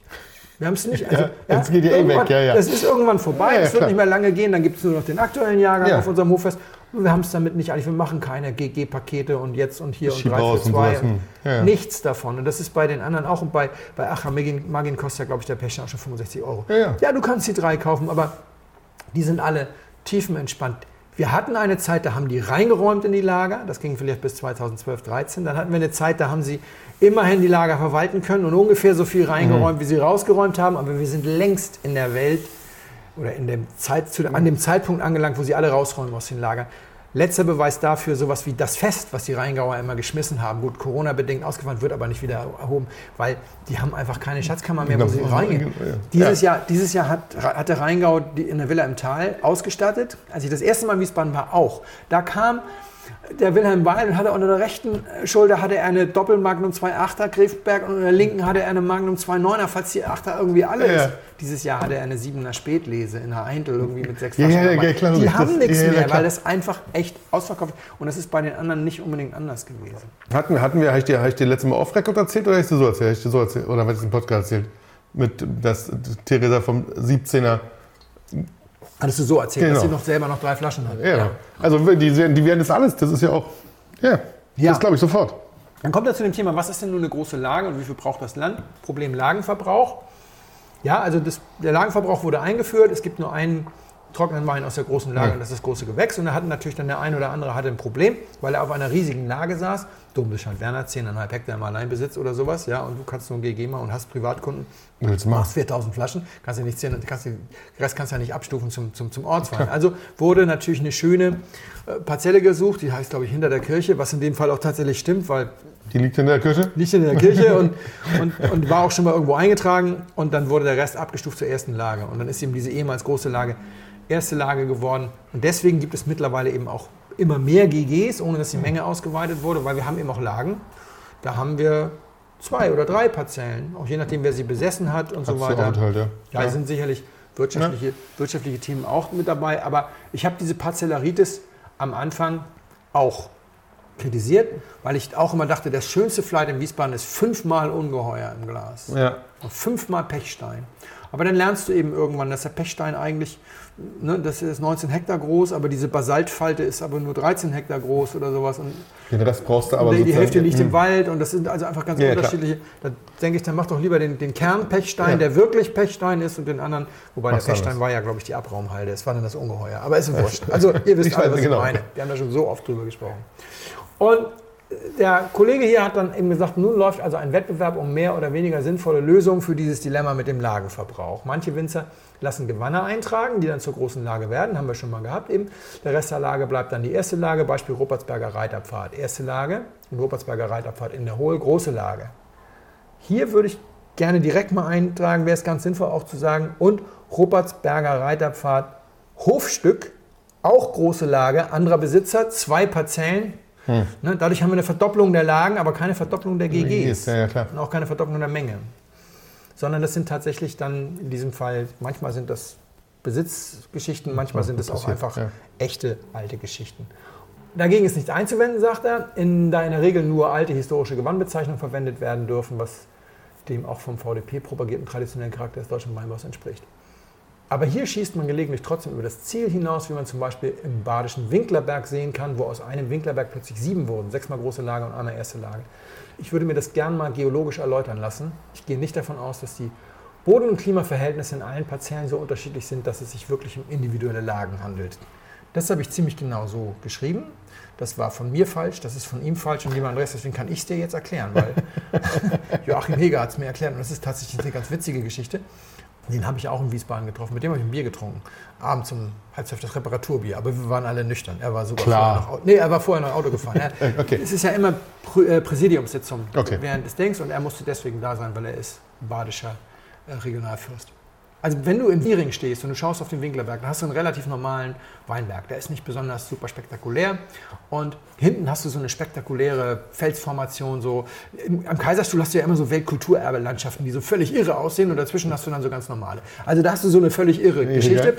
Das ist tatsächlich ein Gewann, ein Teil des Winklerbergs, in dem früher die besten Weine gemacht wurden und auch heute. Der heißt witzigerweise Wanne, weil er aussieht wie eine Wanne und Okay, nicht, weil er ein Gewann ja. ist. Und da haben sie eine Dings eingetragen und Iringer Winklerberg ist ein erste Lage und Iringer Winklerberg Wanne ist die GG-Parzelle da drin. Das wäre soweit normal. Wenn du jetzt aber weiter nach links guckst, dann siehst du, dass der Weinberg so ein bisschen sanft ausläuft und es ist so ein bisschen anders, so ein bisschen ähnlich. Und vor 1971 war das tatsächlich ein ganz eigener Weinberg, der hieß Winklen. Ist jetzt nicht so wahnsinnig spektakulär. Was liegt neben der Hermannshöhle? Der Hermannsberg. Also, Hm. ja, oh gut, dann liegt halt jetzt neben den Winklen, liegt jetzt halt, oder neben dem Winklerberg lag Hm, jetzt ja, der klar. Winklen. Ja, ja. doch nicht so wild. Hm, Ne? ja. Und der geht so links um die Ecke, wenn du von, wenn du von Iringen ausguckst. Und da fängt dann auch schon die Exposition des Weinbergs, Exposition in Anführungsstrichen, weil wir haben ja viele Terrassen, die sind ja immer eben, ne? fängt schon an, so gegenläufig zu werden. Und wenn du dann ein bisschen, musst schon ein bisschen nach links gehen, damit du dann noch weiter gucken kannst, dann siehst du, ja. der Weinberg geht noch weiter und du denkst, eigentlich bin ich schon in 8K, bist du aber noch nicht, da gehört noch was zu Iringen dazu. Und da waren die wahnsinnig kreativ. Dann saßen die an Iringen und haben gesagt, okay, das ist der Winklerberg, das ist der Winklen. Dahinter Winklen, das gehört ja auch noch zu uns. Wie nennen wir das denn? Und was machst du, wenn dir nichts einfällt? Nimmst es hinterm Winklen. Was für ein bescheuerter Name. Aber der Weinberg heißt tatsächlich hinterm Winklen. Naja, macht ja Sinn. Also du hast den Ist ja- Winklerberg, den Winklen und hinterm Winklen. Das waren die drei Weinberge. Je nachdem, die- wo du sitzt, ist richtig. ja, das waren die drei Weinberge, die 71 zusammengefasst wurden. Aber nun hatten äh, Winklen und Hinterwinklen hatten auch noch sowas wie die Wanne. Also eine eigene. Und wenn du da ums Eck gehst, das wird dann wirklich pittoresk. Also dieser äh, Winklen und Hinterwinklen, das sind dann die, die Weinberge, wo du dann dich bekreuzigst und denkst, Halleluja. Ja, ja. Das sieht richtig geil aus. Und da musst du klettern und so weiter. Und diese Gewanne, die waren dann eben entsprechend, die hatten dann einen Namen. Die hießen dann eben Pagode, Gras im Ofen Ja, und so ja, weiter. ja. Und jetzt haben sie die also auch wieder reaktiviert, was auch durchaus sinnvoll ist. Klar, wenn du so hast, Und logisch. wenn du jetzt im Gras im Ofen stehst, dann bist du tatsächlich, du bist dann einen Kilometer weit weg vom, vom Winklerberg. Also du bist jetzt einmal rumgegangen, bist hinten, bist fast in Achkarren. Vom Gras im Ofen gehst du über den Wirtschaftsweg fünf Meter und du stehst im Achkarrer Schlossberg. Wenn du aber in den Original Winklerberg willst, dann kletterst du erstmal eine Mauer hoch, gehst 300 Meter durch den Wald, gehst dann durch den blanken Hornsberger Doktorgarten, rechts wie links, Ja. auf dem Kamm entlang, marschierst dann in so ein Staatsweingut Freiburg Wirtschaftsgebäude, wo die ihre blanken Horns, oder du gehst rechts nochmal ein bisschen durch den Wald, kommst dann am Winklen vorbei, kannst auf dem Kamm zwischen Doktorgarten und Winklen durchgehen, musst nochmal durch einen Knick und dann stehst du im Winklerberg. Über kurz oder lang muss ich sagen, ist echt weit. Es ist arschweit, du bist dreimal hoch und runter gegangen, du hast eine völlig andere Formation. Also ja, es sind völlig andere Ja. Formationen. Ja. Und jetzt kommt der Punkt, das hat mir dann halt Joachim Heger irgendwann erzählt. Es gibt ja nette Menschen und es gibt nicht so nette Menschen. Das stimmt. Und es gab eine. Gesetzesänderung, die gesagt hat, die dürfen diese alten Gewanne wieder eintragen.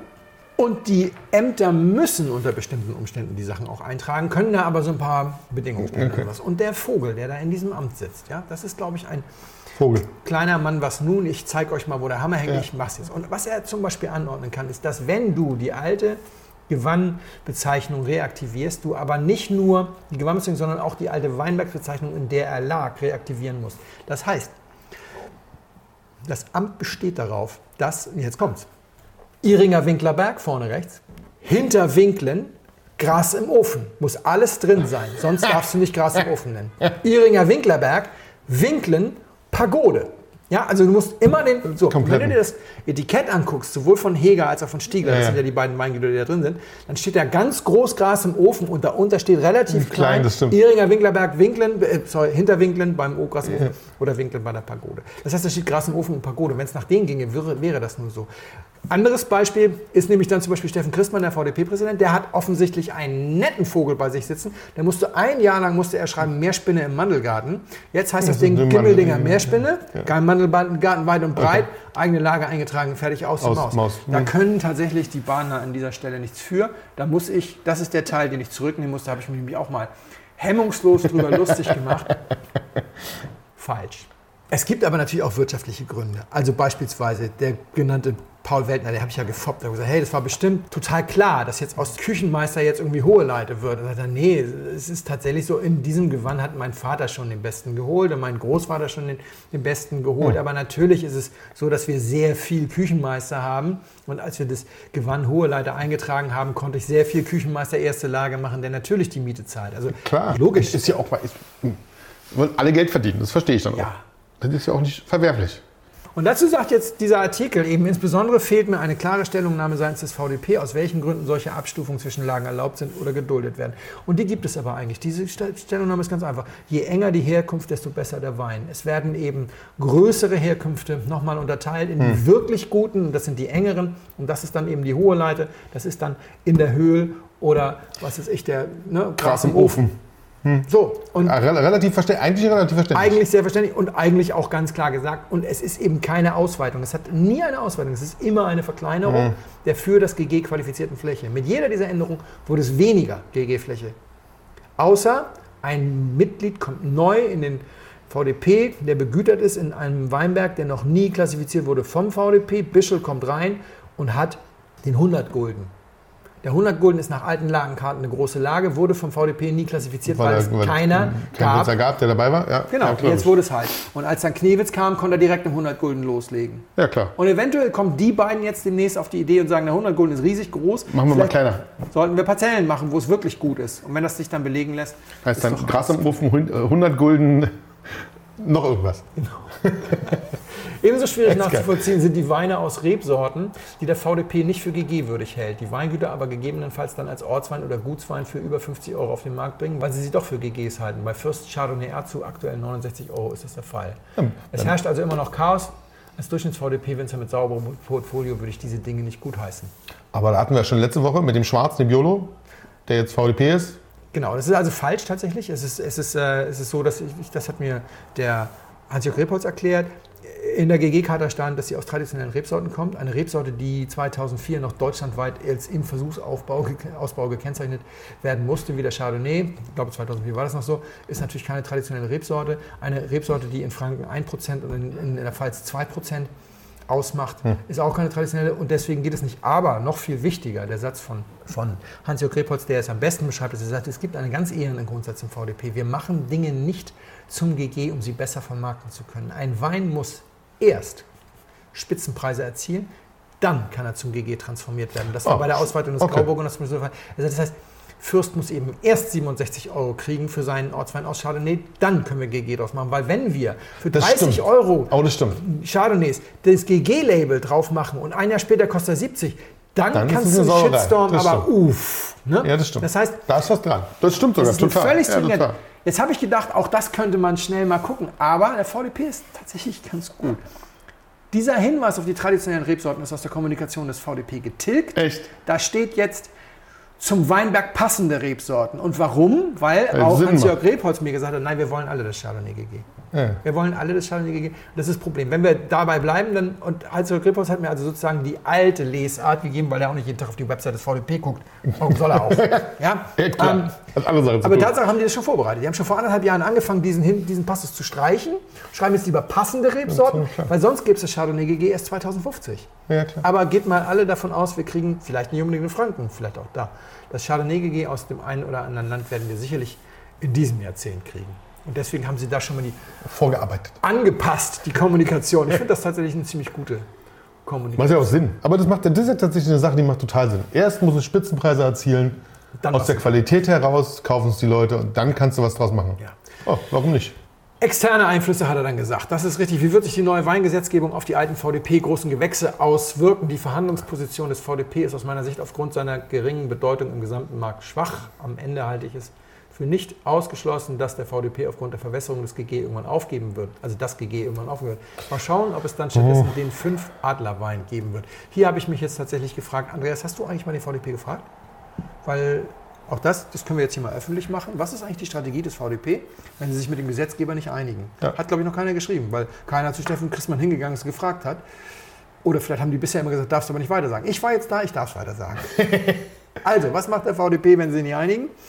Der VDP wird einfach das große Gewächs weglassen. Er sagt, wir haben alles Mögliche gemacht, aber eins haben wir richtig gemacht. Wir haben seit über einem Jahrzehnt immer gesagt, wenn da eine Lage drauf steht und sonst nichts, ist der Wein trocken. Es gibt ja. Für die ganz Schlauen. Ja, Kruger Rumpf hat sich zum Beispiel mal vergriffen, hat eine große Lage Feinherb gemacht und vergessen vorne Feinherb drauf zu Das war, also es gab ein, zwei. Ja, ja, Ausnahmen, die die Regel bestätigen. Aus Versehen Troddeleien. Ja, hm. aber ansonsten ist es international gelernt, wenn da nichts draufsteht, außer einem toller Lagenname, ist es das GG. Du brauchst gar nicht GG draufzuschreiben. Gar nicht nötig. Wenn da ein Prädikat steht, ist es süß. Wenn da nichts steht, ist es trocken. Das machen die schon vor dem Lagenverbrauch. Das machen die schon seit 100 Jahren, außer diese Kabi trocken. Da stand aber Kabi trocken. Und auch da sind eigentlich, auch die sind schon lange weg. Er sagte, also die Reaktion wird sein, wir geben die Zusatzbezeichnung GG auf. Die VDP große Lage tritt an die Stelle von großes Gewächs. VDP große Lage plus Prädikat ist ein süßer Wein. Hm. Alles vorbereitet. Die ganze, wer jetzt, ich habe meine ganze Kommunikation aus Wiesbaden für die letzten fünf, sechs Jahre habe ich hier immer noch, weil die ganzen Ja, ja, alten Excel-Tabellen brauche ich ja noch. Ja, ich, ich zitiere ja auch ständig aus den alten Sachen. und sagt, haben sie sauber eingefädelt. Haben die klammheimlich vor ein paar Jahren. So, wie, wie, ist jetzt die, wie ist jetzt die Position des VDP? Wenn der Paul. Jetzt fange ich an zu stottern. Wenn der VDP unter Absingen schmutziger Lieder aus diesem ganzen Tross ausschert und sagt, GG ist Quatsch, machen wir nicht mehr, dann ist das GG eine Bad Brand, das sage ich mal so. Dann ist das etwas, wo jeder in der Welt weiß, darfst du nicht kaufen. GG ist ja das Kaputte, was der VDP jetzt nicht mehr macht. Das stimmt. Wir haben eine unglaubliche Power, alles einzureißen, was da ist, alles kaputt zu machen. Stimmt. Und sie brauchen Wenn wir kommunizieren, wir machen das große Gewächs nicht mehr, wenn wir uns nicht einigen konnten, dann ist es schon hart. Wir machen das große Gewächs nicht mehr, weil jetzt kommt die Zahl, jetzt kommen die Fälschungen. Bumm, kaufen Sie keine GGs mehr, sind alles Fälschungen. Müssen Sie ja nicht offiziell sagen. Ist ja nur das, was nachher rauskommt. Ja, klar. Die haben die Macht, das komplett einzureißen, das Gebäude, Ja, das während sie stimmt. nach außen gehen. Das ist übrigens auch vielen klar. Deswegen ist das auch alles noch sehr vorsichtig. Zweitens, die, also der große Schuldige ist Peter Seifert, der, der, der Verbandspräsident ähm, im, im Rheingau, der ja unbedingt für das Rheingau GG irgendwie das Ding haben wollte. Die machen übrigens 30.000 Flaschen. 1,8 Millionen versus 30.000. Ja, Dafür mussten wir jetzt diesen ganzen Zirkus ertragen. Der ist ja witzigerweise auch noch VDP-Mitglied mit seinem Weingut. Das tut mir so. Leid. Für, ja, für seine Tochter tut mir das leid. Über die haben wir schon mal gesprochen. Das Diefenhardsche Weingut, eines der größten Talente im Rheingau, aber über die reden natürlich im Moment nicht so viele, weil wenn ein, wenn ein Papa Best Hated Man in the VDP ist, dann pff, ne, Weine waren wieder gut. So, jetzt machst du alles kaputt und dann bleibt für die anderen gar nichts mehr. Du Ja. hast aber mit VDP Punkt große Lage und dem ganzen Zinnober drumherum seit Jahren eine patentgeschützte, eine international markengeschützte Geschichte. Und sie sagen ja, das hat Christmann nochmal wiederholt, wir sind immer offen gewesen. Wir wollen das GG für Nichtmitglieder öffnen. Und deswegen wollen wir da rein. Und jetzt gibt es Leute, die sagen, ja, müsst ihr jetzt nicht mehr, jetzt öffnen wir das für euch sozusagen. Ja, ja, ja. Ne? So der Genossenschaftschef in Iring beispielsweise sagt, wir können doch die VDP-Anerkennungsprüfung können wir doch an die, an die ähm, Qualitätsweinprüfung äh, knüpfen. Wer viereinhalb, Ja, ja, wer viereinhalb Punkte kriegt, damit wäre das dann der offizielle Nachfolger der Goldenen Kammerpreis. da hat der VDP gesagt, hm, nein, eher nicht. Genau. Verstehe ich ein bisschen. Aber auch da beim Bier mit, beim Bier mit äh, Kollegen, Kollegen Heger, sagt, naja, aber mit dem kann man reden. Er hat ja seine Lehre bei mir gemacht. Das also, die ganzen Granden sind, also ich glaube, so schlecht ist die Position da nicht.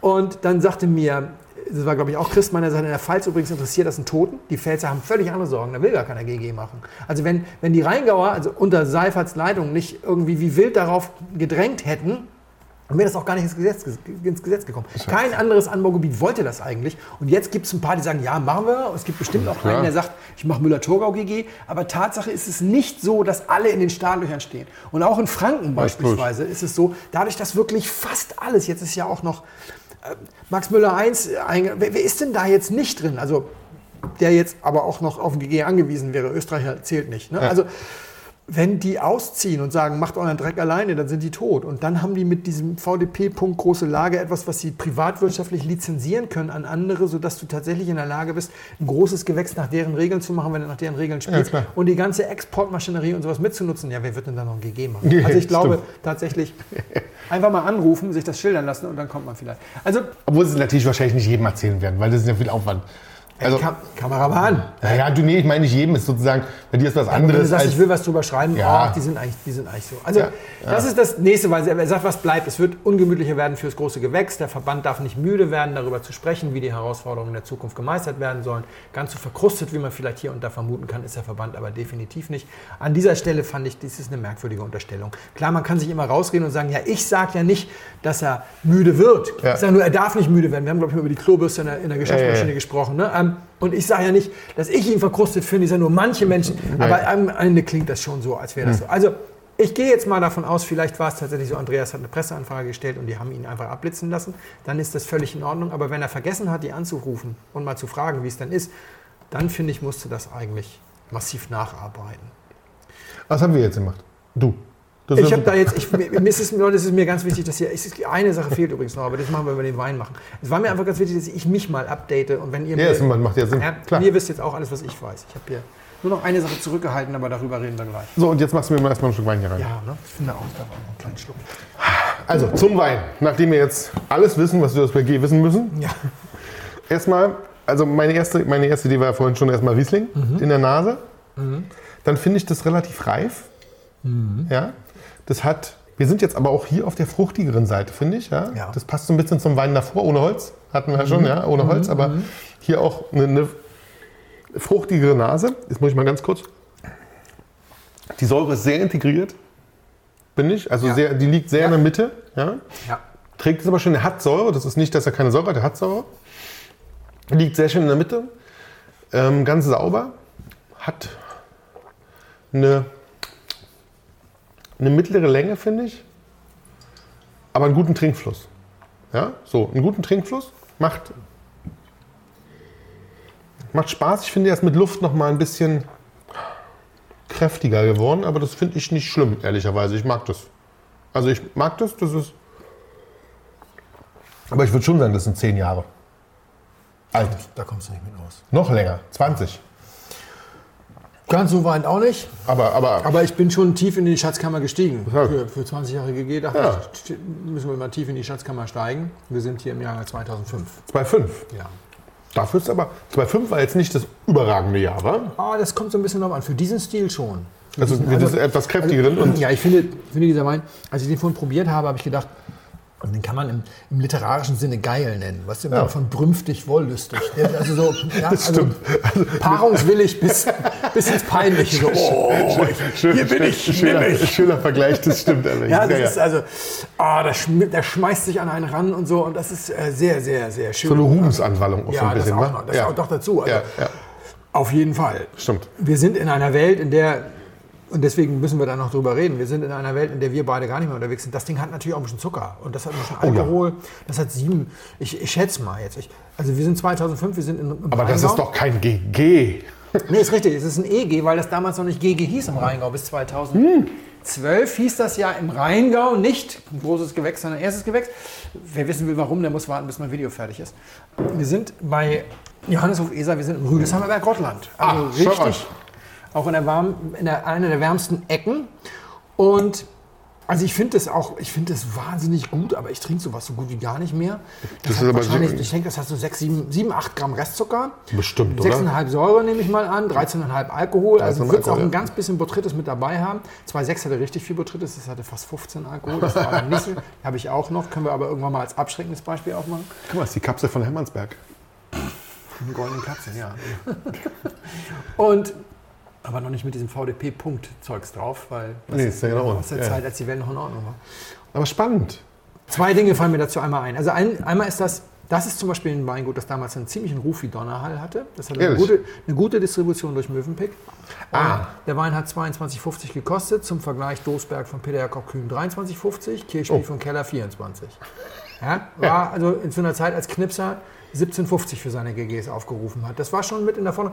Man muss auch sagen, Moorstein von Wittmann 30 damals schon und Halenberg schon 27 oder so. Aber wir reden hier schon über eine gute Mittelfeldposition und wahnsinnig hohe Bewertung von Vinum, regelmäßig. Der Rudolf Knoll, der das damals für Vinum gemacht hat, war ein großer Fan dieses opulenten Stils. Damals hat man noch sehr in die Wachau geschielt, Der Original, wollte ich gerade sagen. Das war wirklich, das ist, was? hat sich aber nicht ganz so viel Botrytis und keine 14,5 Alkohol gegönnt, wenn es sich vermeiden ließ, sondern, sondern eher sowas. Und der Johanneshof oder die Esers, nicht zu verwechseln mit August Eser, ist so ein klassisches Beispiel, das fehlt in dieser ganzen Analyse zu diesem Artikel. Der GG-Markt ist zweigeteilt. Es gibt eine Gruppe von sehr exportorientierten Winzern, die auch sehr trockene Weine macht, die uns in unserer Filterblase, Freakblase sehr gut gefallen. Wir müssen aufgrund der Exportkalkulation für den Moorstein so viel zahlen. Nicht, weil der Winzer der Meinung ist, Ja. so, sondern weil 70 Prozent gehen mit einer Ex-Works-Preisliste irgendwie ins Ausland und kosten dann leider nur, weiß ich nicht, 25 Dollar im Einkauf oder so. Und damit der Gesamtpreis dann stimmt, ist dann halt zu Hause Ja, und so okay. weiter.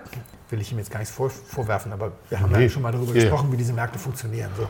Und dann gibt es einen Privatkundenbereich. Und diese Privatkunden, die mögen Zucker. Das ist Äh, schon immer, immer. wieder das Thema, schon immer. Und, und es, gibt, es gibt auch welche, die können das ausbalancieren. Die Franken haben es sehr einfach, weil die fränkischen Weine nie Zucker hatten und die Privatkunden keinen Zucker mögen.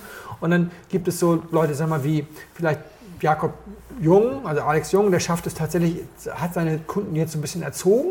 Ne? Und dann gibt es andere, wie, haben, über die haben wir geredet, Allendorf, die sagen einfach, okay, wir lassen den Zucker in den ganzen Basiswein und machen in den GGs das Zeug, was wir selber trinken wollen. Aber es gibt eben auch sowas wie ESA. ESA ist jedes Jahr in Wiesbaden dabei. Ab und zu schafft das mal in, den, in meinen Blog, Ja. meistens nicht so richtig. Ich weiß, wie wahnsinnig gut das reift, weil ich es selber im Keller habe. Alles prima, aber äh, in meiner Filterblase gibt es auch eine Angst, da oute ich mich jetzt. Gibt es ja auch eine Angst, dass dir die Leute unterstellen, du bist auf den Zucker reingefallen. Ich weiß, dass, ich weiß, wie das reicht. Es ist wollüstig. Ich bin auch nur Mensch, ja. Also, nicht, es also ist tatsächlich so, ja, mittlerweile ja, so die. Zuckerpolizei. Es fehlt uns in Deutschland so ein, so ein Verkoster, der diese etwas zuckerigeren Weine seriös bewertet. Und dann nochmal unterscheidet zwischen den Weinen, die Zucker haben, weil sie Schwächen kaschieren wollen damit, und den, so, Weinen, du das? und den Hm. Weinen, die Zucker haben, weil der Winzer und die Kunden des Winzers wollen, dass er ein bisschen Zucker hat und die bräuchten gar keinen Zucker. Ja, das. Das sind zwei sehr verschiedene Dinge. Dieser hier, die wollen, dass er Zucker hat und das, dafür darf man sie auch nicht verdammen. Das ist nämlich ziemlich lecker. Sehr geehrte Damen und Herren, im Namen von Flugkapitän Felix Botmann und Co-Pilot Sascha Radke darf ich mich ganz herzlich bei Ihnen bedanken, dass Sie sich heute für Blindflug entschieden haben. Wir hoffen sehr, Sie hatten eine angenehme Zeit an Bord and wish you a safe onward journey und allzeit einen guten Wein im